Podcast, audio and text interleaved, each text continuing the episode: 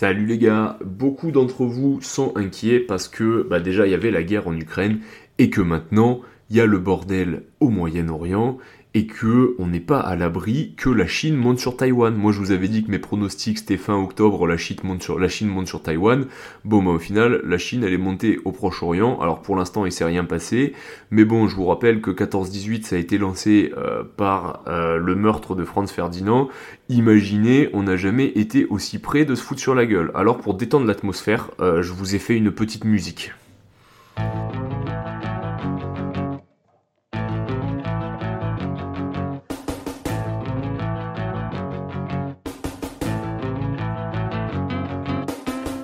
Jour j'irai à Taïwan avec toi, tester nos gros MMP. T'en fais pas surtout mon petit gars, on va leur montrer aux Chinois, aux Chinois. Refuser le confort, embrasser l'adversité, dormir dans un parking taïwanais. Heureusement on a nos potes les japonais, eux non plus ils peuvent pas se les saquer, se les saquer. Un jour, j'irai là-bas. Fumer des hélicos chinois. On verra si l'OTAN se bat. Un jour on ira. Vous avez voté et vous avez décidé de lancer ma mort médiatique. Parce que sur ce podcast, je vais devoir vous avouer que je suis donc euh, sémite. Donc forcément, euh, je vais m'exposer à tout un tas de gens qui sont euh, pas très tolérants. Et en plus de ça, je vais parler de Israël, le pays le plus susceptible du monde. Voilà, donc c'est parti pour le jingle. Yallah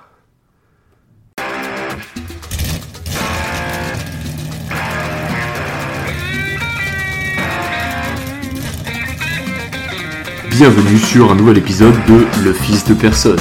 Peut-être que dehors c'est 2023, peut-être que dehors on est inclusif, on est gentil, mais chez Thomas Ronéo, on est resté coincé en 1994.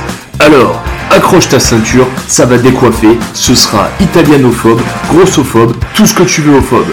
Ce soir sur Le Fils de Personne. Bon, on va essayer de rester factuel, on va essayer aussi d'aller à l'essentiel parce que euh, vous n'êtes pas sans savoir que la religion juive euh, c'est une des plus vieilles au monde. Bon, il y a l'hindouisme et tous ces trucs là, mais du moins dans les religions monothéistes abrahamiques. Euh, donc euh, vous vous doutez bien que si la religion elle existe depuis plusieurs millénaires, c'est que forcément la communauté elle existe aussi depuis plusieurs millénaires.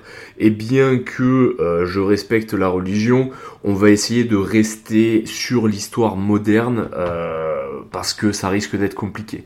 À savoir que euh, le but de cet épisode, c'est pas de vous faire choisir un camp, c'est que vous fassiez votre propre avis et que ensuite vous tranchez. Maintenant, on va se mettre d'accord dès le départ sur un truc, c'est que si votre avis c'est oui, il faut euh, exterminer tous les Palestiniens et transformer Gaza euh, en terrain de golf, ou alors il faut tuer tous les juifs parce que tous les juifs sont des sionistes, bon, ça risque d'être compliqué de discuter, ça risque d'être très compliqué aussi, euh, mais je suis obligé de vous le dire, euh, vous êtes ce qu'on pourrait appeler un fils de pute, et que vous soyez euh, chrétien, juif ou musulman, normalement, ce genre de mentalité, si vous suivez correctement votre religion, quand vous mourrez, elle risquerait de vous fermer quelques portes. Voilà. Donc allons-y. Je vais faire un petit passage sur l'Antiquité, mais il sera très bref. Donc en gros, euh, les Juifs, euh, il y a à peu près 2-3 000 ans, euh, c'était euh, les esclaves d'Égypte, et donc à la chute de l'Empire égyptien, euh, je vous invite à lire sur euh, tout ce qui va être dix plaies d'Égypte. D'ailleurs, euh, Papacito en a parlé dans son podcast. Ou de regarder le film euh, Le Prince d'Égypte, qui est un dessin animé qui résume très très bien la chose et qui est très bien fait. En plus, il y a la voix de Val Kimmer dedans, si je me souviens bien, donc de mec qui joue dans Hit. Donc bon, c'est pas un truc de, de pimpin quoi. Bref, donc en gros, les Juifs se sont exilés sur la terre de Canaan, ce qu'on appellera l'exode des Juifs et comment ça s'appelle ce truc Putain, c'est euh, Yetzi Amitrayim. Et donc ils sont posés sur la terre de Canaan. Euh, et voilà, ils étaient à peu près tranquilles. Bon, on va simplifier, on va faire un gros... Euh, voilà, donc euh, d'ici là, ensuite, il y a eu les Grecs qui sont venus un peu coloniser, il y a eu un petit peu les Perses, puis après il y a eu les Romains. Et donc les Romains, ils bolossaient particulièrement les Juifs. donc du coup, un jour, les Juifs, ça les a saoulés et ils se sont un peu énervé. Sauf que, euh, vu qu'ils sont un peu énervés, mais que l'Empire romain c'était encore un mastodonte à l'époque, ils se sont vite fait fumer. Et vu qu'ils se sont fait fumer, donc c'est la révolte de Bar Corpas si je me souviens bien, euh, en gros, euh, l'empereur de l'époque, il me semble que c'était Adrien, pour les punir de leur petite révolte, euh, il leur a dit bah, allez vous faire enculer maintenant, Eretz Israël c'est fini, euh, et vous allez euh, vous appeler la Palestine, parce que en gros c'était Palestine c'est le mot moderne, mais ça vient de Philistine, qui était donc les Philistins. Les Philistins c'est des espèces de vikings de la mer Méditerranée qui violaient et qui envahissaient un peu tout le monde et qui raquettaient tous les bateaux qui passaient. Sauf que on sait très peu de choses sur les Philistins, puisque euh, c'était des analphabètes, qu'ils écrivaient pas, euh, les mecs ils avaient d'autres centres d'intérêt comme euh, envoyer des gros coups de gourdin sur la fifre, mais écrire, c'était un peu pédé pour eux. Donc du coup, voilà, pour les punir, la légende raconte que Adrien aurait renommé la province la Palestine en honneur aux Philistins, pour bien leur dire d'aller se faire enculer aux Juifs. Si vous voulez en savoir plus sur les Philistins, parce que bah il y a très peu d'écrits quand même, mais par exemple, allez euh, lire l'histoire de David et Goliath. Voilà. Bon après les Juifs vivaient toujours là, mais maintenant euh, disons qu'ils avaient, euh, ils étaient un peu plus opprimés quoi. Et donc du coup il y a eu la conquête arabe donc au 5e siècle si je dis pas de conneries, 5e ou 6e, bon bref en entre 600, euh, entre 500 et 700 par là, je sais plus. Euh, donc quand euh, les Arabes y sont arrivés, ils ont été très très bien accueillis par les les parce que forcément les Kouzes, si tu veux, ils avaient passé un très mauvais moment avec l'Empire romain. Ils se sont dit bon, on a fait barrage aux élections plusieurs fois, maintenant il serait temps de tester le candidat pour qui on fait barrage à chaque fois. Euh, voilà, je vous simplifie, mais en gros c'est ce qui s'est passé. Euh, donc du coup ils ont cueilli à bras ouverts et euh, donc du coup les, Arabes d'Omar, ils ont autorisé les 70 familles juives qui vivaient là-bas. Il me semble que c'était 70, il me semble que c'est 70, ouais, 70 80. Enfin bref, ils étaient moins de 100. Il y avait 100 familles juives. Bon après avec 46 enfants, tu connais. à l'époque c'était comme ça. Et donc du coup, il les a autorisés euh, à, euh, à, vivre normalement et il leur a aussi laissé la permission de pratiquer euh, leur religion et de leur donner le statut de dhimmi. Donc être un c'est quoi? Être un dhimmi, euh, c'est être un type qu'on a autorisé à exister euh, dans une euh, dans un empire, on va dire, sous gouvernance islamique. Donc par exemple, admettons, demain l'Europe se fait envahir par l'Iran et l'Iran il nous casse le cul et du coup, ben forcément, ils vont monter des républiques favorables à eux, donc on va avoir plein de républiques islamistes en France. Si tel était le cas, bon déjà les PD, les Gwyn, les non-binaires, tout ça, ça dégage, ça saute du troisième étage. Euh, par contre, ils vont dire aux athées, euh, les gars, bah maintenant vous convertissez. Ceux qui refusent, bah, ils se feront ouvrir la fifre avec euh, une hache. Par contre, les gens qui étaient très rigoureux dans leur religion, à savoir les juifs ou les chrétiens, etc., ils vont leur donner l'opportunité pour certains, sur décision du leadership, euh, le droit d'être un dhimmi. Donc un dhimmi c'est quoi? C'est payer une taxe euh, pour pouvoir exercer ta religion dans un pays qui est gouverné, on va dire, par une gouvernance très euh, islamique. Voilà, c'est ça un dhimmi. Donc en gros, les mecs, ils étaient dhimmi, mais bon, de temps en temps, comme ça s'est fait en Espagne ou comme ça s'est fait donc en Israël à l'époque, quand il y a une révolte populaire ou qu'il faut trouver un coupable, tu n'hésites pas à pointer ton dhimmi. voilà, ton dhimmi c'est un peu euh, l'humain qui a, il a pas autant peu de valeur qu'un apostat, mais il en a pas autant qu'un vrai euh, musulman, tu vois ce que je veux dire. Mais avant qu'on arrive à la Palestine mandataire et qu'on parle euh, des British et de la création de l'État d'Israël et yada yada, euh, il faut aussi qu'on parle de Yishuv, donc euh, appelé vieux Yishuv et nouveau Yishuv. Donc ce qu'on appelait le vieux Yishuv, c'était euh, la peuplade de juifs arabes qui vivaient en terre Israël, ce qu'on appellera les Mostarabim, si je dis pas de conneries, il me semble que c'est ça. Et donc ensuite, quand il y a eu les Dingolos qui sont arrivés en Espagne et qui en ont fait un califat, qu'est-ce qui s'est passé? Ben forcément, les juifs qui vivaient là-bas, ils ont beau essayer d'expliquer aux conquérants que en fait euh, ils ont un accord euh, depuis Omar euh, pour exercer leur religion normalement. Bon, en Espagne, les mecs ils voulaient plus trop discuter. Donc du coup, ceux qui se sont pas fait trop démonter, ils sont vite allés en Israël avec les leurs, là où ils pouvaient pratiquer leur religion, parce qu'en Espagne, c'était plus trop fashion. Donc ceux-là, on les appelle les séfarades. Et ensuite, beaucoup plus tard, beaucoup plus tard, donc euh, en 1860, il y a eu les premiers Ashkénazes qui ont commencé à descendre en Israël parce qu'ils se sont dit, bah, tant qu'à faire, plutôt qu'on reste en Europe, là où il fait froid et où les gens sont un peu racistes quand même, surtout en Pologne, euh, et en Ukraine par exemple, ils ont commencé un peu à caler euh, vers Israël pour vivre avec leurs cousins séfarades et Mostarabim j'allais complètement oublier, euh, première euh, fake news utilisée contre un peuple, euh, l'équivalent du FSB à l'époque de la Russie impériale a produit un faux document, un faux manifeste qui s'appelait le protocole de Sion et en fait, euh, c'était un espèce de livre qui disait que euh, les juifs avaient pour vocation de dominer le monde et de soumettre euh, la plupart des goy, etc., etc. Enfin, bref, je vous invite à regarder sur Wikipédia. Et donc, du coup, cette fake news a eu un franc succès qui a déclenché les pogroms, donc les juifs se faisaient particulièrement membrer en Europe de l'Est. Voilà, on est en 1800 mes couilles, et là la mode c'est d'avoir des grosses beubards et d'écrire des livres à la con euh, qui nous feront pendant 300 ans. Donc euh, par exemple, il y a Karl Marx qui a écrit euh, le manifeste du communisme, et éventuellement il y a un mec qui s'appelle Theodor Herzl qui lui a écrit un livre sur le manifeste pour l'État juif d'Israël. Va appeler les amants de Zion, donc en gros euh, le, début du sionisme.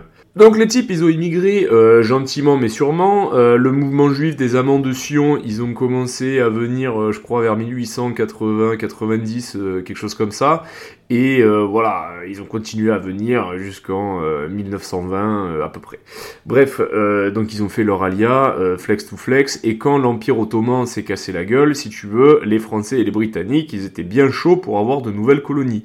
Donc du coup, ils se sont mis autour d'une table et ils ont discuté pour savoir comment ils divisaient les parties perdues de l'Empire ottoman.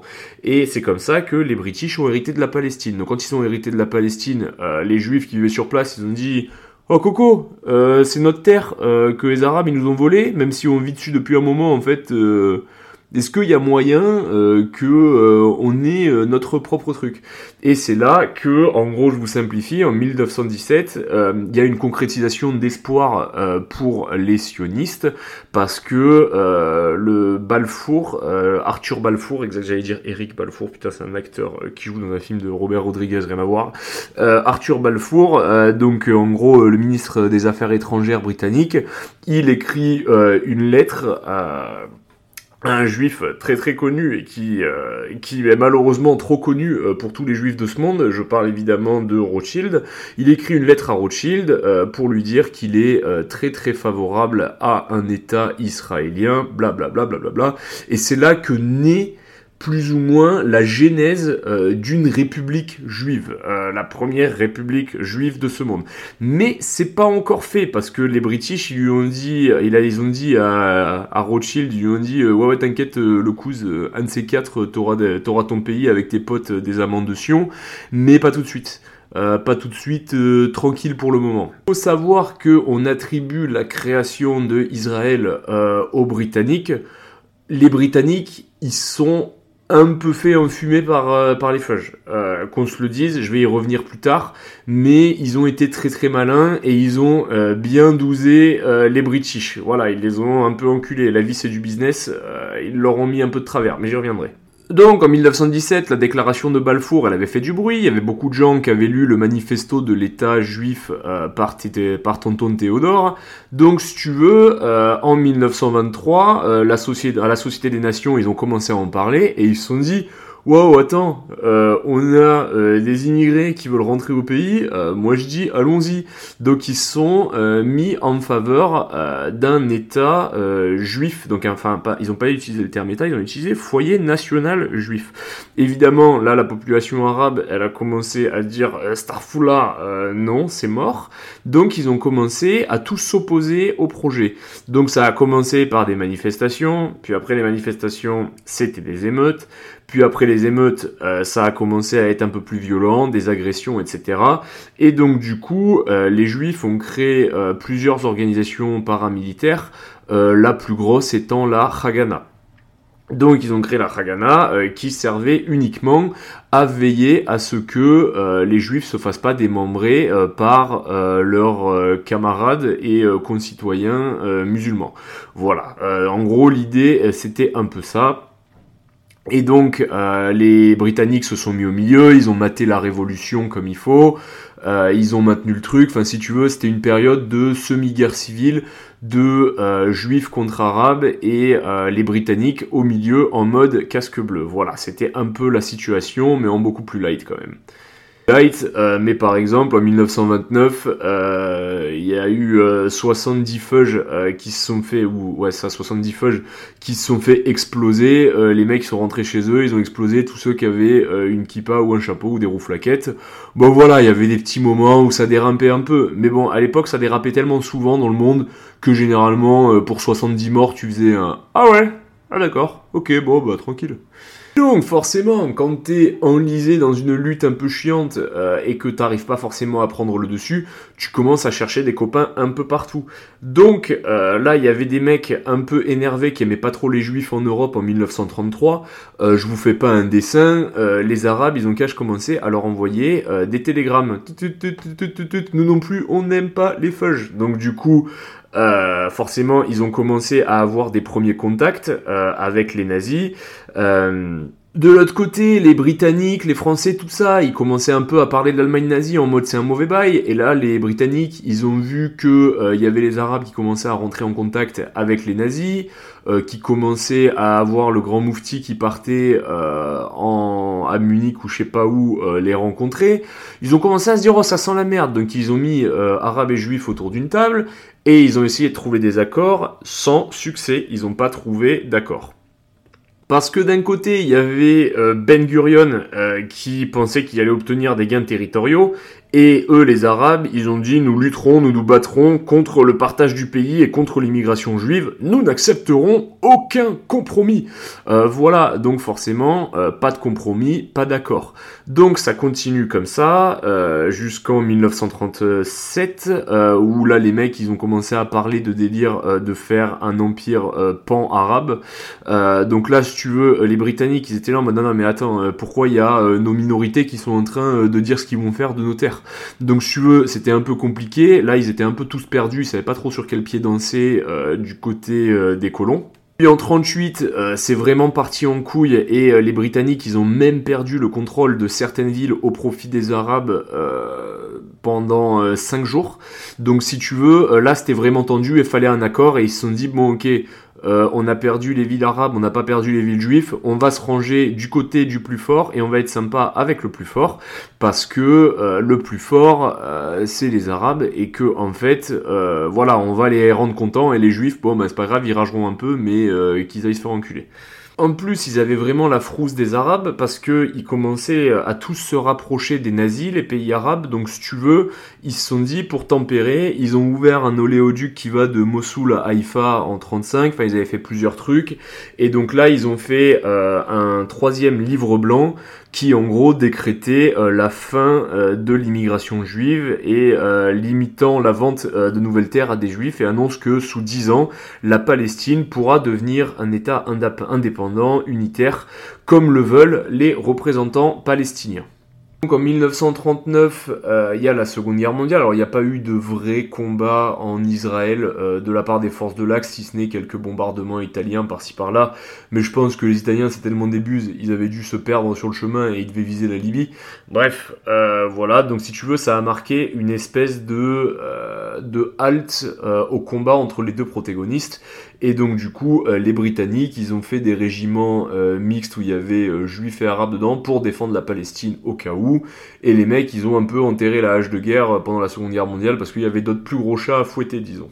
Juste une partie de la Haganah qui s'était un peu énervée euh, quand euh, David Ben Gurion avait dit euh, un truc, je crois que la phrase c'était nous soutiendrons les Britanniques dans l'effort de la Seconde Guerre mondiale comme si le livre blanc n'avait jamais existé, mais nous lutterons contre le livre blanc comme si la Seconde Guerre mondiale ne s'était jamais faite. Voilà. Donc si tu veux, la Haganah ils se sont mis au pas avec les Britanniques pour la Seconde Guerre mondiale. la Irgun, eux, ils ont pris le démon et parce que eux, ils étaient beaucoup plus extrémistes donc en gros, la, la Irgun, c'est la division qui s'est fait au sein de la Haganah, on va dire, c'est les dissidents de la Haganah, pour faire Bref, euh, donc eux, ils ont continué de se mettre sur la gueule un peu avec les British et à faire un peu les terreaux, et euh, se mettre sur la gueule avec euh, d'autres organisations arabes qui, foncièrement, étaient dans la même vibe de pas se rallier avec les Britanniques et de continuer les singeries. En 44, alors que la guerre est pas encore complètement gagnée, euh, l'Irgun il commence à vraiment s'énerver contre les Britanniques et à leur tomber sur la gueule. Donc du coup, euh, David Ben Gurion, qui lui gérait la Haganah, il menace euh, d'utiliser les commandos de la Haganah, de la Haganah pour leur monter dessus. Et les Britanniques, forcément, ils se rangent du côté de la Haganah un peu en mode merci les couses de nous aider, on s'en souviendra, promis. Promis, on s'en souviendra. Donc voilà, bon bref, la Haganah et l'Irgun, ils se mettent sur la gueule pendant un petit moment. À la fin de la Seconde Guerre mondiale, euh, bah forcément, ils ont découvert donc les camps d'extermination en Pologne euh, par les Allemands. Donc, si tu veux, euh, là, on a vu des Juifs mal nourris à l'article de la mort qui se sont fait génocider. Donc, forcément, c'était le moment où on avait un peu de peine pour les fudge et qu'on a voulu être un peu plus gentil avec eux. Euh, ce qui est, je pense, normal, mais bon, bref. Donc forcément, la plupart, ils ont dit, bon allez, euh, l'Europe c'est Finex, on a été débile euh, de pas faire notre, euh, alia, notre alia avec tout le monde en 1880, mais là c'est bon, on a failli se faire exterminer, c'est le moment de retourner en terre promise. Donc ils ont commencé à tous affluer en masse vers Israël. Là, les Arabes, ils ont pété un câble, ils ont dit, non mais attends, sans déconner, je croyais que l'immigration, elle était régulée, donc euh, là, les Britanniques, ils ont remis un coup de collier euh, sur euh, la, sécurité et l'immigration. Ils ont commencé un peu à fermer les frontières une nouvelle fois. Et donc du coup, dès qu'ils chopaient des juifs sans papier en Israël, ils les foutaient dans un camp de détention à Chypre. La plupart des juifs, ils n'en avaient rien à branler d'être dans un camp de détention à Chypre, pour la simple et bonne raison que la plupart de ces gens-là, c'était des mecs qui avaient survécu, des mecs et des femmes qui avaient survécu la Shoah. Donc du coup, là c'était un peu les vacances, donc ça s'est fait pendant un moment, mais ils étaient toujours de plus en plus, il y en avait toujours de plus en plus qui arrivaient, et euh, les Britanniques, ils étaient un peu, euh, on va dire, sous l'eau par rapport à cette immigration de masse qui arrivait, et ils n'arrivaient pas à la contrôler. Et forcément, euh, quand tu commences à avoir une grosse immigration de masse d'un peuple que tu diriges pas et qui t'écoute pas, bah forcément, ça devient complicado les Britanniques qui commençaient à être légèrement emmerdés par cette affaire, donc du coup il y avait de plus en plus de pourparlers à la Société des Nations. Euh, de là, il y a des gens qui ont commencé à discuter et à se mettre d'accord et d'établir justement un plan de partage euh, à deux États. Donc en gros, un côté arabe, un côté israélien. Et donc forcément, euh, les Arabes, ils se sont absolument insurgés, euh, ils ont pété un câble, ils ont dit non mais les gars, attendez, vous nous prenez pour des cons, vous avez dit que vous arrêtiez, vous arrêtiez l'immigration en 1920. Là on est en 45, euh, il y a deux fois plus d'immigration, vous contrôlez que dalle, et maintenant en fait on doit partager notre pays avec eux. allez vous faire enculer, nous ça fait ça fait 500 ans qu'on est là, c'est à nous en fait, voilà, c'est comme ça. Maintenant voilà c'est à nous. évidemment les, États, on va dire, euh, la Société des Nations était un peu en mode oh, ça va, vous êtes un peu des salauds, les pauvres ils se sont fait génocider et tout, euh, ça va, euh, allez vous faire enculer, vous aussi. Et donc du coup, si tu veux, ça passait mal. Le dialogue était compliqué, le dialogue était vraiment très fermé, mais bon, à un moment donné, ça a été voté et donc Israël a été déclarée indépendante, c'est-à-dire que bah, c'est devenu un État. Donc, en conclusion, à part la Jordanie, tous les Arabes, ils n'étaient pas contents. Euh, en sein des Juifs, euh, la majorité des Juifs étaient contents, sauf l'Irgun, parce que l'Irgun, euh, ils voulaient récupérer la totalité, ils voulaient pas d'un partage. Euh, donc eux, ils ont aussi un peu pété un câble. Et donc du coup, si tu veux, quand ils ont été devenus un pays et que tous les Britanniques se sont barrés, littéralement, quasiment le lendemain, il y a eu la guerre qui a commencé, donc le conflit israélo-palestinien. Ils ont commencé un peu à faire les dingos, euh, les Israéliens, ils ont dit maintenant c'est notre pays, donc en fait si vous n'êtes pas content, euh, allez vous faire enculer. Euh, donc forcément les Arabes ils l'ont pas bien pris et du coup les Israéliens ils les ont chassés par la force. Ce qu'il me semble les Palestiniens appellent la Nakba, la catastrophe.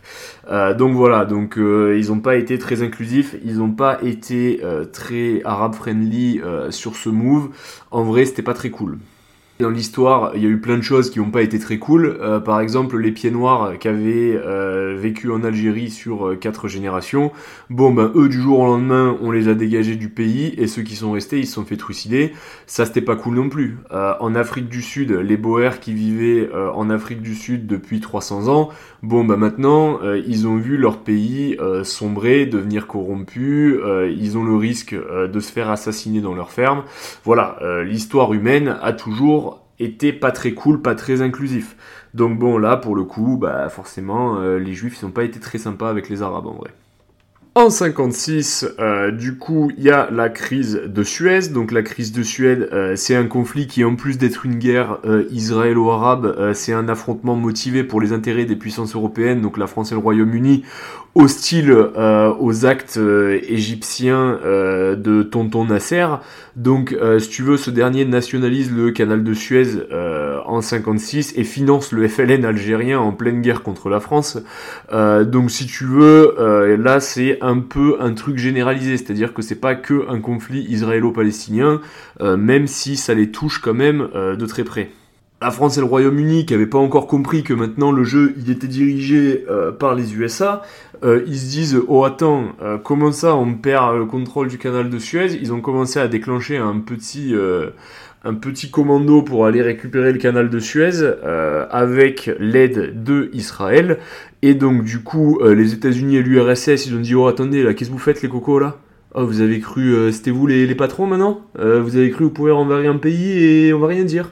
Donc du coup, ils les réprimandent. Euh, les États-Unis, ils attrapent les oreilles des Britanniques et les oreilles des Français. Ils tirent l'oreille, ils disent allez maintenant rentrer chez vous. donc eux, ils partent humiliés et les Russes, toujours dans l'excès, les Russes, ils ont même menacé Paris et Londres de nous purifier par l'atome. Voilà. Ils étaient là en mode euh, vous voulez pas nous écouter, on va vous envoyer euh, le soleil sur Paris et sur Londres. Voilà. Bon, eux ils ont jamais été drôles, ils ont toujours été dans l'excès, euh, ces gens-là. Bref. donc si tu veux, là ce qui se passe, c'est que il y a les Français et les Britanniques qui sont humiliés.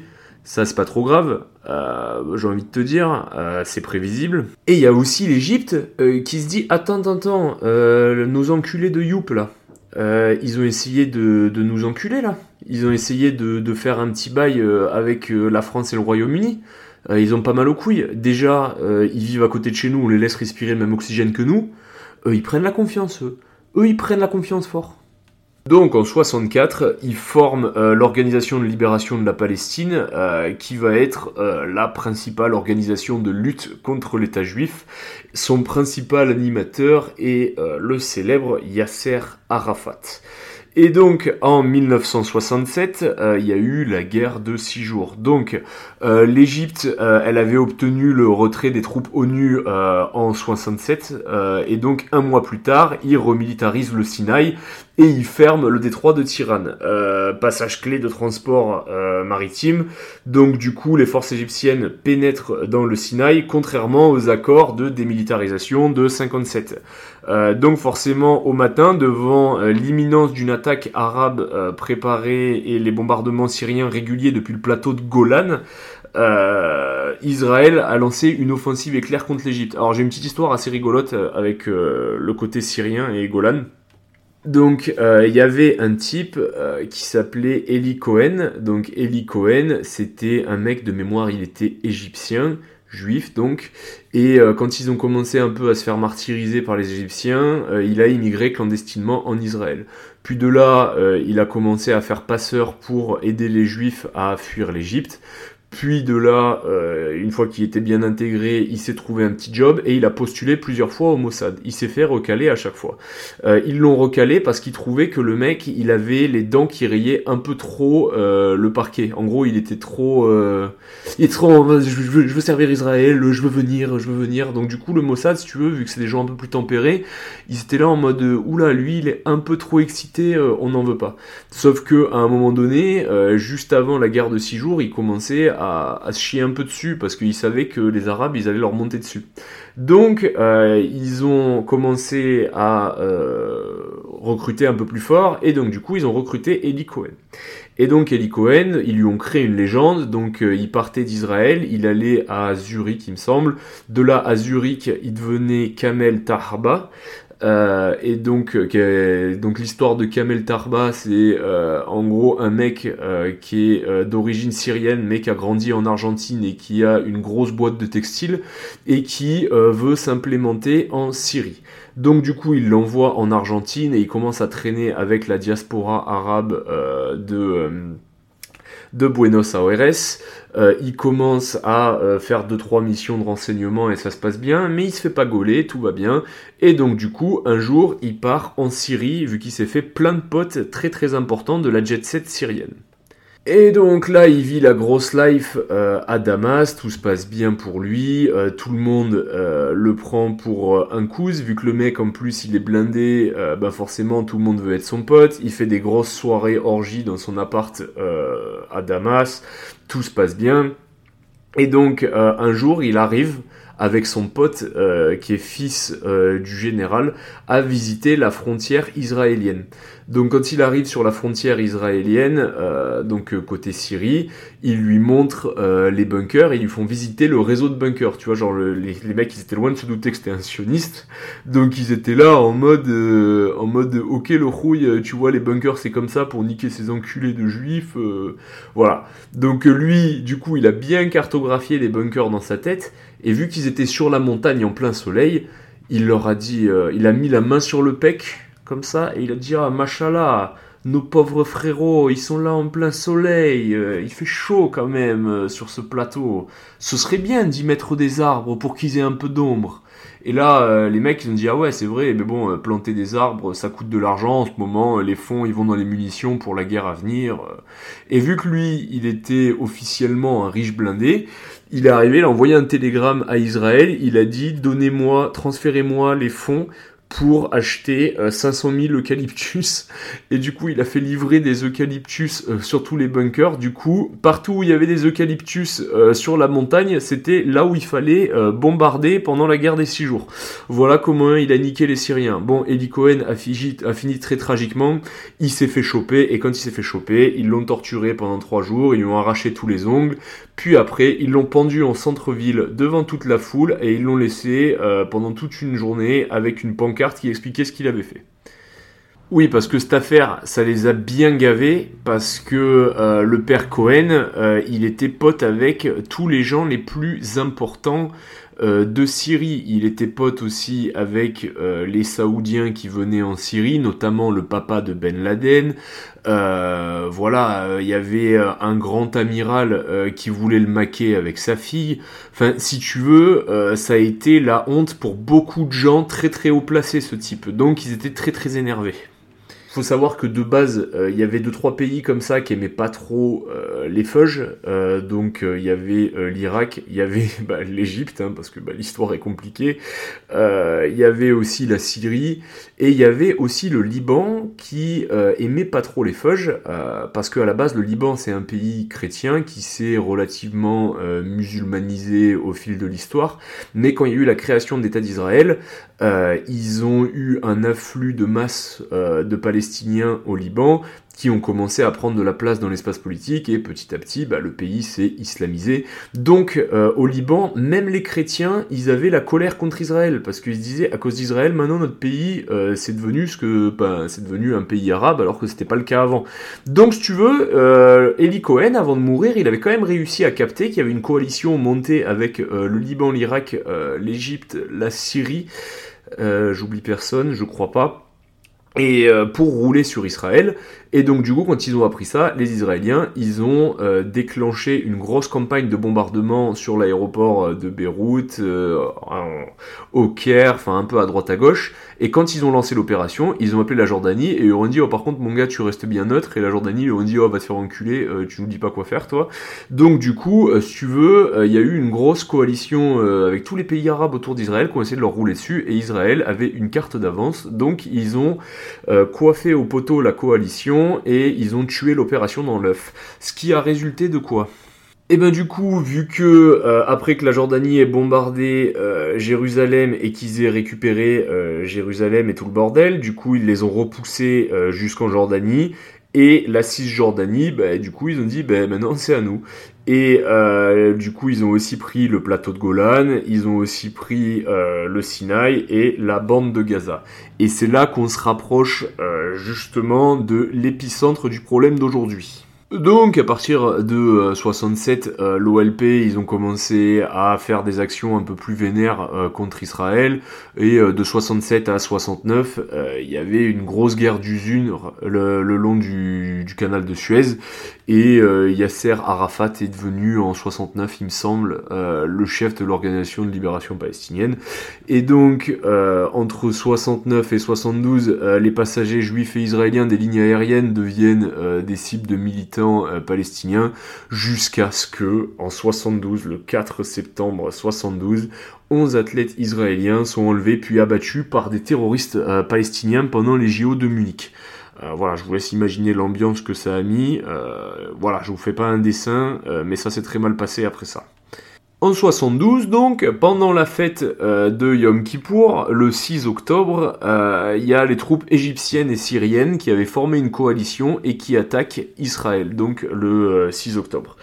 Et l'objectif, c'était de reconquérir les territoires occupés par les Israéliens depuis 67 euh, l'armée israélienne, elle était en position de retrait ou en position défensive, et euh, à partir du 10 euh, octobre, elle reprend l'initiative et elle commence des mouvements où il commence à encercler les Égyptiens. quelques semaines plus tard, il y a un cessez-le-feu et c'est une victoire israélienne à nouveau. À savoir que c'était une, coalition égypto-syrienne, mais euh, je viens de regarder pour m'en assurer quand même, mais il y avait des contingents du Maroc, de l'Algérie, de la Tunisie, de la Jordanie, de l'Irak, de l'Arabie Saoudite, du Koweït, du Cuba, de la Corée du Nord, du Soudan, de la Libye, du Pakistan et même de l'Ouganda. Donc, euh, comme dirait Mister V, euh, ça commence à faire beaucoup quand même.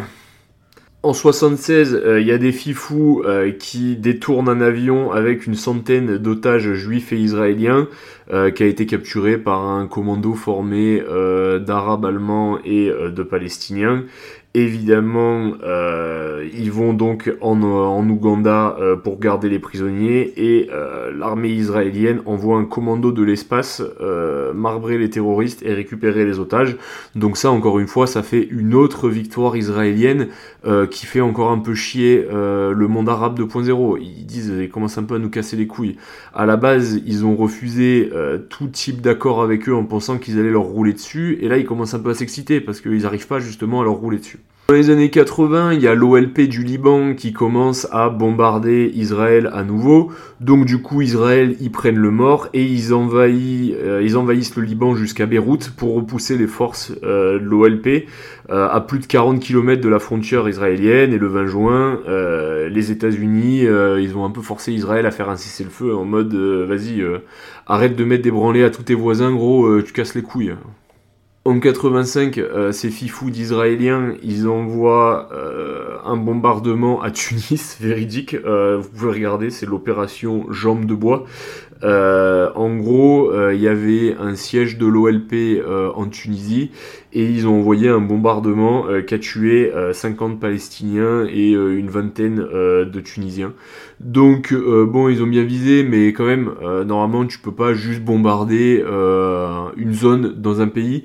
Euh, c'est quand même une grosse violation euh, des traités internationaux.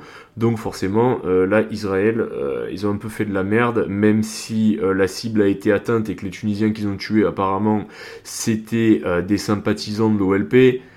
c'est quand même un peu limite d'un point de vue géopolitique. On ne peut pas faire ça. Nous, la France, on peut pas aller décider de bombarder un Italien parce que en fait, il a un business de pute en France. Voilà, on n'a pas le droit. C'est interdit de faire ça. Les seuls qui font ça, c'était les États-Unis et maintenant ils peuvent plus trop le faire puisqu'ils ont plus la cote. Voilà. Donc c'était un peu limite. Bon, éventuellement, euh, ça commence aussi à gaver euh, les locaux de Palestine, hein, qui forcément déjà se sont fait euh, virer de leur terre et se retrouvent à moitié acculés en Cisjordanie ou sur la bande de Gaza. Et là, il se passe un truc en 87 que personne n'avait prévu, tant bien les Israéliens que l'Organisation de libération palestinienne euh, c'est euh, que c'est une grosse révolte populaire.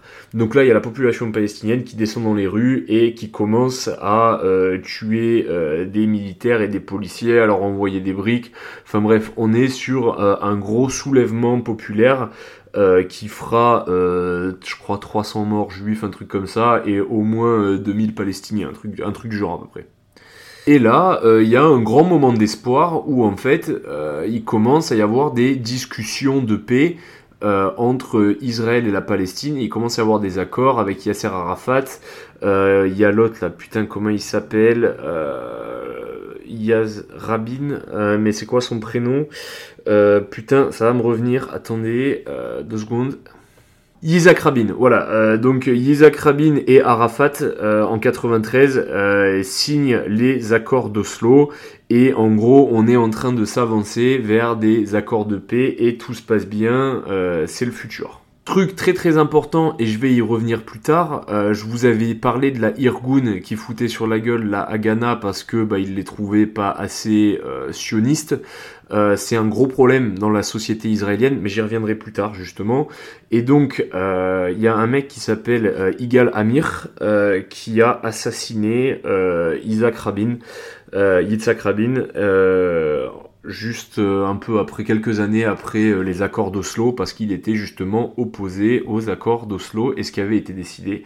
Donc euh, il y a un extrémiste de confession juive hein, qui a assassiné Yitzhak Rabin et Yasser Arafat est mort en 2004. Donc les espoirs de paix se sont envolés à ce moment-là et on est reparti pour une bonne salade de caca.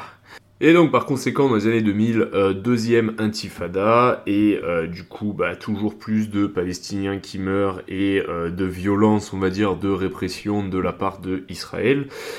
donc si tu veux on est reparti sur une semi-guerre avec un peu des attentats, des jets de briques, enfin voilà si tu veux c'est c'est un peu le bordel et en plus là il y a le Hamas donc le Hamas à la base faut savoir que c'est une organisation euh, qui est euh, qui est désigné comme terroriste euh, par quasiment tous les pays occidentaux, mais qui surtout, avant même d'être un mouvement de Gaza, c'est surtout fondé par les frères musulmans, qui est une organisation quand même qu'on pourrait, j'imagine, qualifier de franc-maçon, mais côté islamique.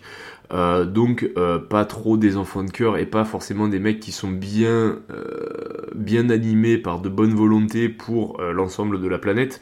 Donc si tu veux c'est un peu bizarre. Mais vu qu'ils ont commencé à monter des infrastructures de soutien, ils ont gagné beaucoup de ils ont gagné beaucoup de soutien de la part de la population de Gaza et c'est très très important pour la suite. Alors il y a beaucoup de gens qui disent que les frères musulmans ont été montés par Israël. Eh ben, c'est presque vrai, euh, mais c'est truandé l'histoire. En fait, ce qui s'est passé, c'est que les frères musulmans, euh, c'était euh, les opposants du président égyptien Nasser, et qu'ils ont commencé à s'implémenter dans, dans l'Égypte. Et donc du coup, forcément, bah, comme je vous ai dit, l'ennemi de mon ennemi est mon ami. Donc forcément, Israël ont un peu coopéré avec eux. Israël les a trouvés comme interlocuteurs euh, pour euh, justement essayer d'apaiser à Gaza. Et ils ont dit, euh, ok les gars, nous on veut bien faire interlocuteur, mais à partir de maintenant, vous implémentez plus de mosquées sur Gaza, vous nous donnez plus d'argent pour faire ci, pour faire ça, on va faire du secours médical, entre guillemets, enfin faire de l'humanitaire là-bas. Donc si tu veux, c'est grâce à Israël qui sont montés en popularité. Bon, bah, Israël, euh, comme on dit, Donna Bertrand, Kagan et Laurent, une fois qu'ils avaient leur mosquée, ils ont pu euh, ils ont pu balancer leur idéologie qui était propre à eux, ils ont pu influencer un peu plus les masses, et du coup, bah, ça s'est retourné contre Israël. Cadeau. Mais bon, euh, ça c'était juste euh, un petit side quest pour un truc que j'avais oublié tantôt. Bref, euh, il me semble que en 2006 il y a eu des élections à Gaza et que du coup ils ont chassé le Fatah, littéralement chassé parce qu'ils ont d'abord gagné par voie législative, puis ensuite ils ont foutu sur la gueule tous ceux qui étaient du Fatah au profit du Hamas. Donc du coup le Fatah bah, maintenant il existe que en Cisjordanie et euh, là, le Hamas a commencé à bien se développer. Et eux, ils étaient plus dans une idée euh, de foutre sur la gueule Israël que vraiment euh, de continuer à poursuivre les accords d'Oslo. D'autant plus que la Palestine, enfin du moins Gaza, est sous aide humanitaire. Donc vu que la bande de Gaza est sous aide humanitaire, ça veut dire qu'il y a de l'argent qui tombe. Et forcément, cet argent, il arrive qu'il soit détourné pour acheter des armes et foutre sur la gueule Israël. Bon bref, euh, là je vais écourter parce que euh, je vois qu'il y a quand même déjà 43 minutes 50. De toute façon, si le sujet vous intéresse, euh, libre à vous quand même d'aller lire dessus et de creuser plus en profondeur parce que depuis tout à l'heure je survole, hein, comme je vous ai dit. Et donc, bon bref, ils se sont foutus sur la gueule ever since. Et donc, jusqu'en 2014 où il y a eu un vrai regain de tension, encore plus que d'habitude, et euh, à coup de euh, enlèvement, kidnapping, petites roquettes, etc. Et en fait, si tu veux, depuis euh, depuis à peu près euh, quelques depuis 3-4 ans, en ce moment ils tentent le dispo. Ils envoient des enfin depuis 2014 en fait, ils envoient des roquettes et ils voient et le temps de réaction, ils testent, ils font des tirs euh, des tirs d'accroche. Comment on appelle ça? Putain, j'ai oublié. Euh, je crois que c'est des tirs d'accrochage qu'on dit. Euh, le j'étais pas artilleur, hein, m'en voulez pas. Euh, mais en gros, tu sais, ils envoient 2-3 tirs histoire de voir comment ça répond, comment ça neutralise. Et ils font des tests. Maintenant, on met de côté le conflit israélo-palestinien et on va parler d'un truc qui est chiant en Israël. Comme je vous ai dit, en Israël, il y a eu plusieurs types de juifs euh, qui sont allés là-bas. Donc il y a eu les juifs euh, qui sont donc les juifs arabes qui sont là depuis le début. Euh, qui sont plus ou moins assimilés aux séfarades hein, au fur et à mesure. Donc les séfarades, c'est ceux qui viennent euh, d'Europe du Sud et euh, bah, par la suite aussi d'Afrique du Nord quand ils se sont fait chasser par exemple à l'indépendance de l'Algérie. donc voilà, donc il y en a eu de plus en plus de séfarades. Et ensuite, bah, les Ashkénazes, c'est ceux qui sont venus euh, en 1900, euh, en 1900, ouais, bah d'abord en 1890, en 1860 et puis ensuite en 1945, 1946 euh, après la Seconde Guerre mondiale. Donc, si tu veux, ces gens-là ont la même religion, mais pas tous ont forcément la même interprétation de la religion. Et donc, euh, il y, euh, y, y, en a certains d'entre eux qui, on va dire, ont une vision plus extrémiste de la religion juive. Il y a ceux qui sont sionistes, euh, qui sont pas forcément euh, bien aimés par les extrémistes. donc déjà, la relation est très très compliquée. La relation est très compliquée. Euh, donc euh, vous avez tous vu des vidéos euh, de juifs qui crachent sur des chrétiens dans Jérusalem. Bon bah ça par exemple c'est un exemple des juifs extrémistes qui posent problème en Israël. Le problème de ces gens-là c'est que ils posent problème certes, et qui sont une minorité certes, mais ils ont des traitements de faveur de la part du gouvernement. Euh, des traitements de faveur comme ils sont pas obligés de faire euh, le service militaire, enfin il y a, plein de petits trucs comme ça, et si tu veux, euh, l'État d'Israël est quand même un État de base qui on va dire est progressiste, j'ai pas envie de te dire gauchiste, mais presque. tu vas à Tel Aviv, c'est truffé d'homosexuels, de LGBT, de tout ce que tu veux, les meufs juives, elles aiment bien se faire troncher quand même. Euh, enfin, si tu veux, voilà, c'est pas un état coincé du cul, euh, rigide, euh, extrémiste religieux. Mais si tu veux, les extrémistes religieux, ils aiment pas trop le fait que leur pays ce soit un peu trop souvent la fête et les rooftops. ça les gonfle énormément. Et donc, du coup, si tu veux, à chaque fois qu'il y a des décisions un peu trop progressistes en Israël, euh, bah, eux, ils interviennent et eux, ils viennent casser le truc. Quand on parle de euh, céder un peu euh, de territoire aux Arabes, ça pose aussi problème. Alors, il y a encore une fois, il y a deux types d'extrémistes. Parce qu'il y a des extrémistes qui sont anti-sionistes et donc, du coup, qui sont prêts à dealer avec le Hamas ou le Hezbollah pour niquer l'État d'Israël, pour que ça redevienne comme avant. Mais ça, c'est encore une autre histoire. Donc du coup, si tu veux, euh, les extrémistes en Israël représentent une petite épine dans le pied de tous les gouvernements et le gouvernement doit les gérer. Euh, Benjamin Netanyahou, euh, lui, c'est un mec qui a décidé de d'être du côté, on va dire, un peu des extrémistes, voire de les favoriser. ce qui pose un gros défaut dans la société israélienne et donc euh, là, c'est il y a pas longtemps, je sais, j'ai plus la date exacte, mais en gros, il a fait un 49.3 du futur, où en gros, il a changé un truc euh, dans la Constitution pour que en fait ces gens-là aient plus de pouvoir à la Cour suprême, alors que déjà de base ils avaient beaucoup de pouvoir et que c'était chiant qu'ils aient beaucoup de pouvoir. Euh, donc, si tu veux, ça fait un petit moment que la situation est tendue en Israël et que les gens en ont plein les couilles. T'as d'un côté euh, ceux euh, qui euh, sont extrémistes et de l'autre ceux qui veulent juste vivre normalement et être un pays et on n'en parle plus et fin de l'histoire. Le problème aussi de Israël, c'est que ben, c'est un pays qui est très petit et au vu de la montée de l'antisémitisme partout dans le monde, qui peut être dû d'une certaine manière aussi à la montée euh, des extrémistes euh, des autres religions. Hein, ce, qui est, je vous dis, la vie c'est une question de vaste communicant. Il y a de plus en plus de gens en Israël, donc il y a de moins en moins d'appartements, donc euh, il y a de plus en plus de demandes, donc les loyers augmentent, la vie augmente. La vie est très chère en Israël, tu te fais tabasser surtout. voilà, donc si tu veux, il y a un petit contexte économique un peu chiant, il y a un côté religieux qui est un peu chiant. Euh, il y a une coopération qui est emmerdante parce que euh, en Israël, vous n'êtes pas sans savoir qu'il y a des chrétiens et des musulmans qui y vivent, mais que euh, ces extrémistes, ils passent leur temps à mettre de l'eau sur le feu avec les chrétiens et les musulmans. Donc si tu veux, ça met une très mauvaise ambiance et ça fait des tensions et en plus, ça fait des vidéos pour tous les nazis de ce monde qui veulent dire que Israël, c'est un état d'apartheid. Donc c'est très très compliqué et c'est très très chiant. Et donc, dans cette période de tension, on se retrouve face à un principe très très simple de la vie. Les tensions extérieures réveillent toujours les prédateurs de l'intérieur. Exemple, l'Irlande. L'Irlande, il y a les Britanniques qui vont se cartoucher en 14-18 euh, en France. Du coup, il y a moins de contingents britanniques euh, en Irlande. Du coup, il y a une guerre civile parce que bah, euh, la rébellion et la résistance prend cette opportunité. exemple bête, hein à Nice, il y a le débarquement de Provence, il y a euh, toute l'armée euh, qui est envoyée en renfort euh, sur la Provence pour contrer l'avancée des Alliés. La ville de Nice se retrouve très faiblement tenue par une garnison de l'Axe. Bon, bah, les Niçois sortent les fusils de chasse et reprennent la ville à eux tout seuls. Voilà, simple. si demain en France on vient faire une guerre mondiale, attendez-vous à ce qu'il y ait des gens en France qui commencent à faire des dingueries. voilà, c'est logique.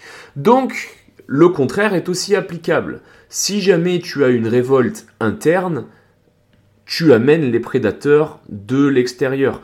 Par exemple, l'Occident, ça fait 20 ans qu'on est un peu paumé et qu'on sait même pas si on est un homme ou une femme et qu'on commence à rentrer dans des théories euh, toutes les 5 minutes à essayer de se déconstruire. Bon, ben qu'est-ce qui se passe? Une fois qu'on s'est bien affaibli et qu'on a l'air bien faible, ben généralement, on a nos concurrents qui tentent un move contre nous. Euh, là, euh, ce qui pour moi a été déclencheur de toute la merde qu'on a aujourd'hui, c'est parce que c'est la sortie de l'Afghanistan qui était un désastre. voilà. Et donc du coup, si tu veux, euh, quand tu vois cette sortie d'Afghanistan désastreuse, quand t'es un mec euh, au gouvernement en Russie ou en Chine, tu te dis, ben l'Occident, ils sont plus que l'ombre d'eux-mêmes, on va les niquer. Puis en plus, tu vois les images de la France où il y a une manifestation tous les jours. Voilà, euh, problème interne égale conflit externe, conflit externe égale problème interne. C'est de la science, la vie, c'est des vases communicants. Donc là, on a le bordel en Israël depuis quelques mois. Donc, qu'est-ce qui s'est passé? Qu'est-ce qui se passe? Eh ben, il se passe euh, que le Hamas, euh, financé par euh, différents pays comme l'Iran, de mémoire le Qatar aussi, et bien sûr appuyé par toutes les organisations un peu terroristes, eh ben, ils ont dû se faire former, ils ont dû se faire former et ils ont planifié une très très belle attaque. Euh, pour mettre sur la gueule Israël en trois dimensions. Donc en trois dimensions avec une attaque au sol, une attaque par les airs et une attaque par la mer. Euh, le tout synchronisé. Donc déjà l'attaque elle a été conçue militairement, d'où le fait que je pense qu'il y ait euh, une ingérence étrangère dans cette affaire, parce que les mecs ils ont ouvert des brèches dans, dans, dans, la clôture. Ensuite, ils ont sécurisé les checkpoints et une fois qu'ils ont sécurisé les checkpoints, ils ont ouvert le, portail pour euh, laisser rentrer Mad Max. Donc en fait, et c'est là aussi où tu vois la différence, c'est qu'il y avait d'un côté les vrais résistants euh, palestiniens qui étaient bah, des combattants, et de l'autre côté, il y a ceux qui sont arrivés et qui ont commencé à violer des gonzesses. Tu vas entendre des récits euh, d'Israéliens qui disent bah ouais, il y avait des mecs du Hamas et en fait ils fumaient que les soldats et les flics, mais nous ils nous disaient d'aller nous cacher. Et de l'autre côté, euh, t'avais ceux qui rentraient dans les maisons et qui violaient tout le monde et qui fumaient les gens dans les kibbutz. Donc si tu veux, euh, voilà, il y a eu le premier assaut, il a été fait par les pros, et ensuite ce qui a suivi derrière, euh, c'est le Zbul. Donc voilà où on en est aujourd'hui. Euh, je pense que à un moment donné, Israël va devoir faire un assaut terrestre, puisque euh, bombarder euh, la ville de Gaza, ça fait de l'image, ça fait de la mauvaise communication, ça les fait passer pour les méchants, donc ils ont tout intérêt à arrêter. Le problème, c'est que rentrer sur un assaut terrestre dans une ville aussi dense et aussi urbaine euh, que les villes qu'on peut trouver sur la bande de Gaza, euh, clairement on va se retrouver dans une situation où euh, je mets un petit billet sur à peu près 1000 morts sur cette opération. c'est une opération qui va coûter très cher en vie humaine côté israélienne pour pouvoir faire un truc de précision avec des attaques ultra ciblées avec des hommes qui actionnent des fusils pour buter des targets spécifiques. Euh, ça va être très compliqué, surtout que la zone est quand même relativement hostile, que les gens sont quand même euh, d'un islam assez radical, donc euh, souvent antisémites, donc en plus de s'être pris des bombes sur la gueule par Israël, ils ont ce petit côté où ils aiment pas forcément les youpins. Normalement, ça va être un moment très challenge pour l'armée de terre israélienne. Malheureusement, c'est la seule solution parce que à chaque fois qu'ils envoient une roquette sur un immeuble et qu'il y a une photo d'un gamin euh, à qui il manque un bras ou une tête, forcément, ils sont en train de se niquer aux yeux du monde et ils sont en train de perdre l'appui qu'ils pourraient avoir, mais surtout, ils mettent le bordel dans les autres pays en soulevant les diasporas euh, arabes ou maghrébines ou musulmanes en Occident. Et c'est là où justement je veux en venir, c'est que le conflit israélo-palestinien, on en parle beaucoup, alors que bizarrement, on ne parle pas du Tigré, on ne parle pas euh, du Yémen, on parle absolument pas euh, de l'Arménie. Alors pourquoi Est-ce que c'est juste parce que c'est les Juifs et que les Juifs ils sont favorisés, c'est le peuple élu de Dieu, ou est-ce que c'est pas autre chose? Dans la vie, euh, tout est question de domination. On peut marcher sur un pied d'égalité dans certains cas, quand on a euh, deux personnes qui font preuve d'énormément de maturité. D'où le fait qu'il est important de bien choisir sa femme. Dans les relations euh, géopolitiques, il n'y a pas d'égalité. C'est chacun veut la supériorité pour son pays, pour son économie, pour son armée et éventuellement après que les leaders se soient bien servis, pour la population aussi, parce qu'une population contente, c'est une population qui te soutient, et une population qui te soutient, c'est une population qui t'offre euh, des postes super bien payés, avec un chauffeur, et qui t'emmène euh, sur des sièges euh, de job à haute importance, avec des gros gros pouvoirs décisionnels. Donc forcément, il faut aussi que t'en donnes un peu à ta population de temps en temps. Si tu es dans un délire occidental euh, de démocratie, et encore, euh, à l'heure actuelle, la démocratie c'est un peu surfait, puisqu'il y a des leviers pour passer, comme euh, faire de la communication d'influence pour diaboliser ton adversaire, pour t'assurer que tu te retrouves au second tour face à lui et qu'ensuite t'es plus qu'à lancer un armada médiatique pour que tout le monde fasse barrage. C'est ce qu'on a vu sur quasiment les 30 dernières années en France. Et donc, en prenant en compte cette perspective, euh, la géopolitique, c'est de la domination et l'histoire, c'est une succession de changements de main. Il y a eu l'Empire romain, puis ensuite, euh, ils ont commencé à euh, se reposer un peu trop sur leur laurier, et puis ils se sont effondrés. et la main est passée à quelqu'un d'autre. Voilà, donc là en ce moment, quelle est la situation? Quelle est la situation? La France, c'est une nation cadre de l'OTAN, et l'OTAN, bah, c'est les États-Unis. Donc en fait, on est dans l'empire, on va dire, l'empire dollarien. Forcément, ça fait chier les Chinois, ça fait chier les Russes, ça fait chier euh, le Moyen-Orient, ça fait chier tout un tas de personnes. Et en ce moment, on est dans une évolution où justement il commence à y avoir des coalitions qui veulent concurrencer euh, les, euh, les, coalitions euh, de l'Atlantique Nord, entre guillemets. Ces pays concurrents ont plusieurs manières de lutter contre nous. Quand ils peuvent pas rentrer dans un affrontement direct parce qu'ils en ont pas les moyens matériels, ils peuvent toujours se rabattre de la sur de la communication d'influence. Par exemple, les Russes en Afrique se sont gavés sur l'influence et ont réussi à chasser tous les ancrages français au Sahel, quasiment. Euh, il y a des, manifestations avec des mecs qui brandissaient des drapeaux de la Russie. Ils se sont gavés, ils ont complètement chassé la France par le biais de communication d'influence sans avoir tirer une seule cartouche sur les Français. Maintenant, ils commencent à faire des deals de centrales nucléaires russes gérés par des Russes pour fournir de l'électricité à l'Afrique, ce qui va leur permettre de tenir en otage de manière énergétique les pays d'Afrique. Donc voilà, euh, la vie est une question d'influence, la Russie l'a bien compris. Le Moyen-Orient, si on y réfléchit, l'Occident, se fout sur la gueule avec le Moyen-Orient depuis toujours. C'est dans notre histoire. Il y a eu euh, les croisades, il y a eu euh, à la Première Guerre mondiale euh, contre l'Empire ottoman. voilà, c'est le jeu. Ensuite, bah, il y a eu la guerre contre le terrorisme. Donc ça fait depuis à peu près les années 70 qu'on a donc des groupuscules terroristes qui essaient de mettre sur la gueule des atouts occidentaux. Voilà, dans la vie, euh, on n'est pas fait pour s'entendre malgré euh, ce qu'on aimerait bien vouloir euh, exaucer comme rêve, c'est impossible, il y aura toujours quelqu'un qui veut nous marcher dessus. Et là en ce moment, le monde des pays du Moyen-Orient ont justement plusieurs épines dans le pied. Leur grande force, c'est qu'ils ont euh, de très bonnes ressources pétrolières, etc. Maintenant, euh, leurs ressources pétrolières, éventuellement, elles vont arriver à terme. Donc ils doivent penser à l'après-pétrole. Et donc du coup, aussi, il faut qu'ils pensent euh, militairement, puisque à l'heure actuelle, tout ce qui est pays, Arabie Saoudite, Qatar et j'en passe, la plupart sont équipés par des puissances étrangères occidentale. Euh, parce que le meilleur matos est occidental, le matos le plus cher est occidental, ils ont les moyens, ils achètent ça. Voilà. En termes euh, de capacité militaire, ils sont à l'heure actuelle pas au point de pouvoir euh, rouler sur un pays occidental, à part peut-être la Turquie qui militairement est quand même une sacrée puissance. Mais bref.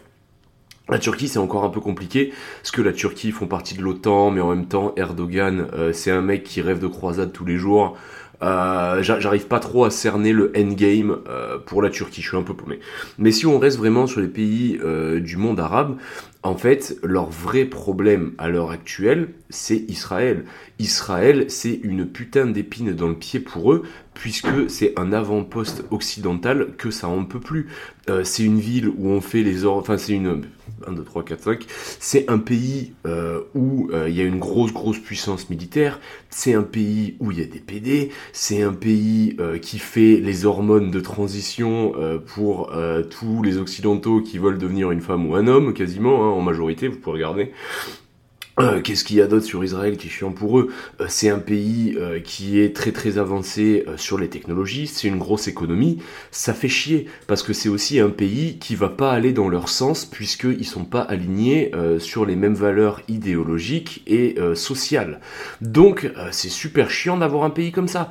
À l'époque où Israël c'était Yishuv et que c'était trois pauvres trois pauvres Shoshana et 4-5 Ruben, ça allait ça allait parce qu'ils menaçaient personne, puis c'était dhimmis, donc ils payaient une taxe pour exister, et en plus euh, de payer une taxe pour exister, euh, éventuellement, dès qu'il y avait un petit moment de révolte interne, t'avais qu'à les pointer du doigt et tu laissais la population faire le travail pour se défouler, et une fois que tout le monde s'était défoulé, euh, tu reprenais un peu les rênes, et voilà. Si tu veux, c'était un peu l'exutoire facile, le dhimmi, comme en Espagne, hein. en Espagne c'était pareil, hein. il y avait des dhimmis chrétiens, et donc, Euh, quand euh, il y avait un petit moment de révolte interne, bon, bah, il laissait les Jimmy se faire un peu démembrer, puis après, il reprenait un peu le bordel et il disait bon, allez, c'est bon, euh, on arrête de bolos les Jimmy là, c'est bon, vous avez, vous avez pu trouver votre coupable, maintenant on passe à autre chose. Mais maintenant, c'est plus le cas. Maintenant, ils peuvent plus faire ça. Maintenant, il y a un pays qui, en plus, au fil des années, a grandi.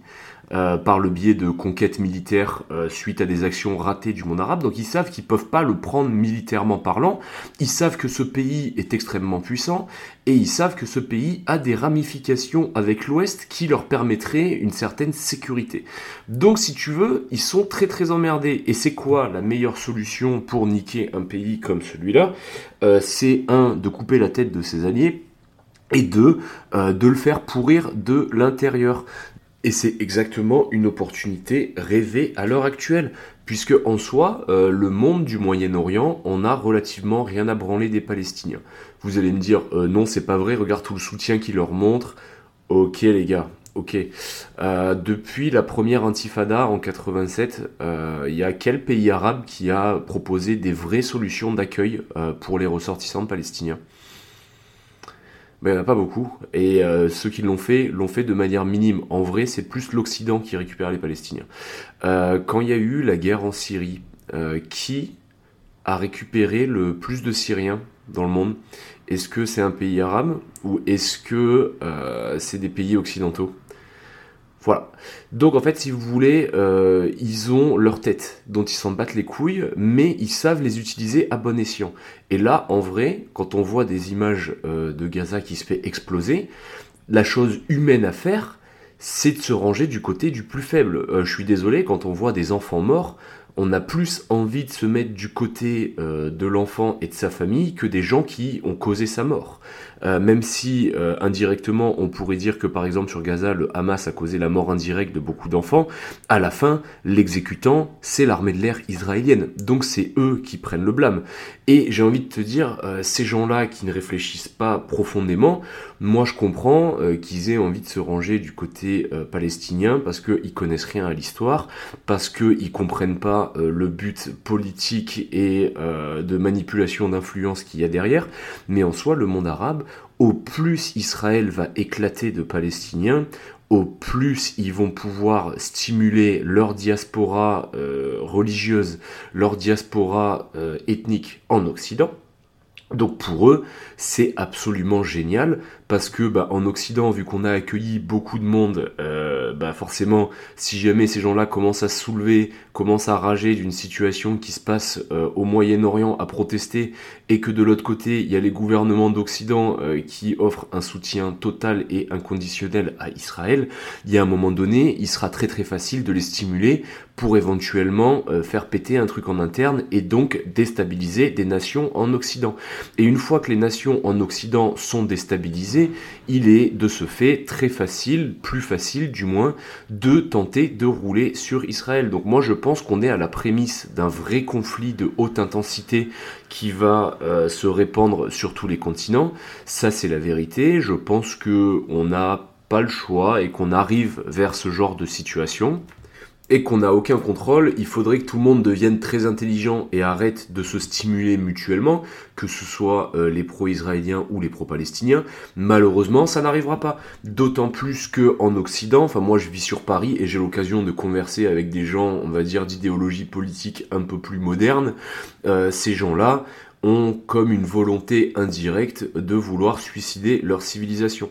Et j'ai envie de te dire, euh, moi personnellement j'aime bien la France comme on l'a aujourd'hui, il y a des trucs à changer, mais à la fin de la journée, la question n'est pas qui a le meilleur pays, la vraie question est qui a le moins pire selon moi. Beaucoup de gens sont pas d'accord avec moi, mais en tout cas, moi, c'est ma vision des choses. Je me dis, je préfère avoir un pays qui est chiant de temps en temps. Bon, ok, je paye beaucoup d'impôts, ok, ça me casse les couilles. Ok, le gouvernement actuel, euh, ils sont complètement déconnectés. Mais bon, euh, je peux sortir euh, le samedi soir. quand j'ai la flemme de cuisiner, je commande du Eats. voilà, si tu veux, ma vie est pas trop compliquée en vrai. En vrai, je me suis retrouvé dans des pays d'Afrique à trimballer un casque, un gilet pare-balles et un FAMAS. Tu voyais la population en face, normalement ça te met un choc. Tu les regardes et tu te dis, ouais, le pauvre au Tchad ou à Djibouti, il n'a pas la même vie que le pauvre en Ile-de-France. Voilà.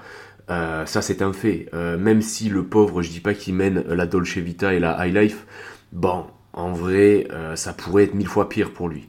Mais bon, on a quand même cette volonté de cette gens qui ont cette gentillé qui a une volonté de s'autodétruire et qui est prêt à soutenir qui donc s'opposera à l'Occident? À l'Occident ou au gouvernement actuel français hein, d'ailleurs. Et donc, euh, moi, je, comprends cette vibe, mais en fait, je pense que ces gens euh, manquent d'intellect, en fait pour moi, ce sont euh, pas des mauvaises âmes, mais ce sont des gens euh, qui manquent de discernement. Pourquoi? Parce qu'à la fin de la journée, euh, on sait toujours ce qu'on perd, mais on sait jamais ce qu'on gagne. Admettons que demain, la France se casse la gueule. Admettons que le gouvernement tombe, que Emmanuel Macron parte en exil vivre à Dubaï parce que bah, en France tout le monde veut le tuer, et que du coup il n'y a plus de gouvernement on sait ce qu'on a perdu. Un gouvernement euh, qui passait des 49-3, euh, un gouvernement avec deux trois politiciens qui dormaient à l'Assemblée nationale, euh, un gouvernement avec deux trois politiciens corrompus et deux trois pédophiles. Ça, on l'a perdu. Maintenant, qu'est-ce qu'on a gagné? On a gagné qu'il y a des gens qui font ce bruit. Voilà. Parce que en fait, quand il y a un gros vacuum pour le pouvoir, qu'est-ce qui se passe? Bah, il y a plein de gens qui essaient de jouer leurs cartes. Je vous invite à vous bouffer deux trois documentaires sur l'Irak. On a fait tomber Saddam Hussein en disant c'était un gros dictateur, c'était un gros fils de pute, faut qu'il meure et tout. Qu'est-ce qui a suivi après? Quand on a fait tomber Kadhafi euh, en Libye, qu'est-ce qui a suivi après la mort de Kadhafi? Voilà. Donc ok, euh, Saddam Hussein c'était un putain de dictateur. Ok, Kadhafi, c'était un putain de dictateur. Les deux, ils torturaient à foison. Des deux, par moments, ils étaient carrément extrêmes. Mais à la fin de la journée, ce qu'on a eu après eux, c'était trois fois plus grave. Et ça m'amène sur ma conclusion pour ce podcast. À la fin de la journée, euh, certains voudront choisir le camp de la Palestine, d'autres voudront choisir le camp d'Israël. Selon moi, vous devriez choisir le camp de la France.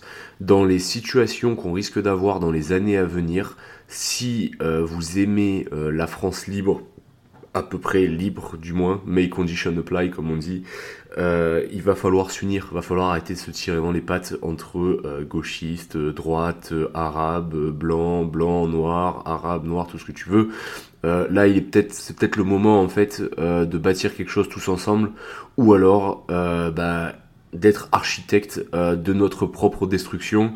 Et euh, la destruction d'une civilisation, ça se fait toujours dans la violence. Il y a toujours un moment donné où euh, on a une petite, petite introspection personnelle et physique, disons.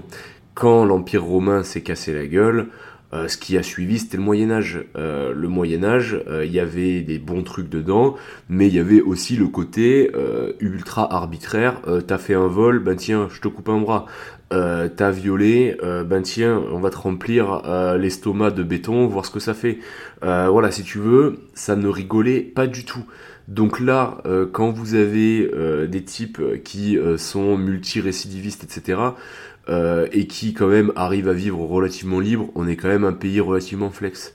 réfléchissez à ce que vous voulez après, parce que si ce gouvernement tombe, à aucun moment on sait ce qu'on récupère derrière. Donc euh, plutôt qu'essayer de mettre de l'huile sur le feu, moi je vous invite à vous faire un gros câlin et commencer à communiquer entre vous sans vous insulter.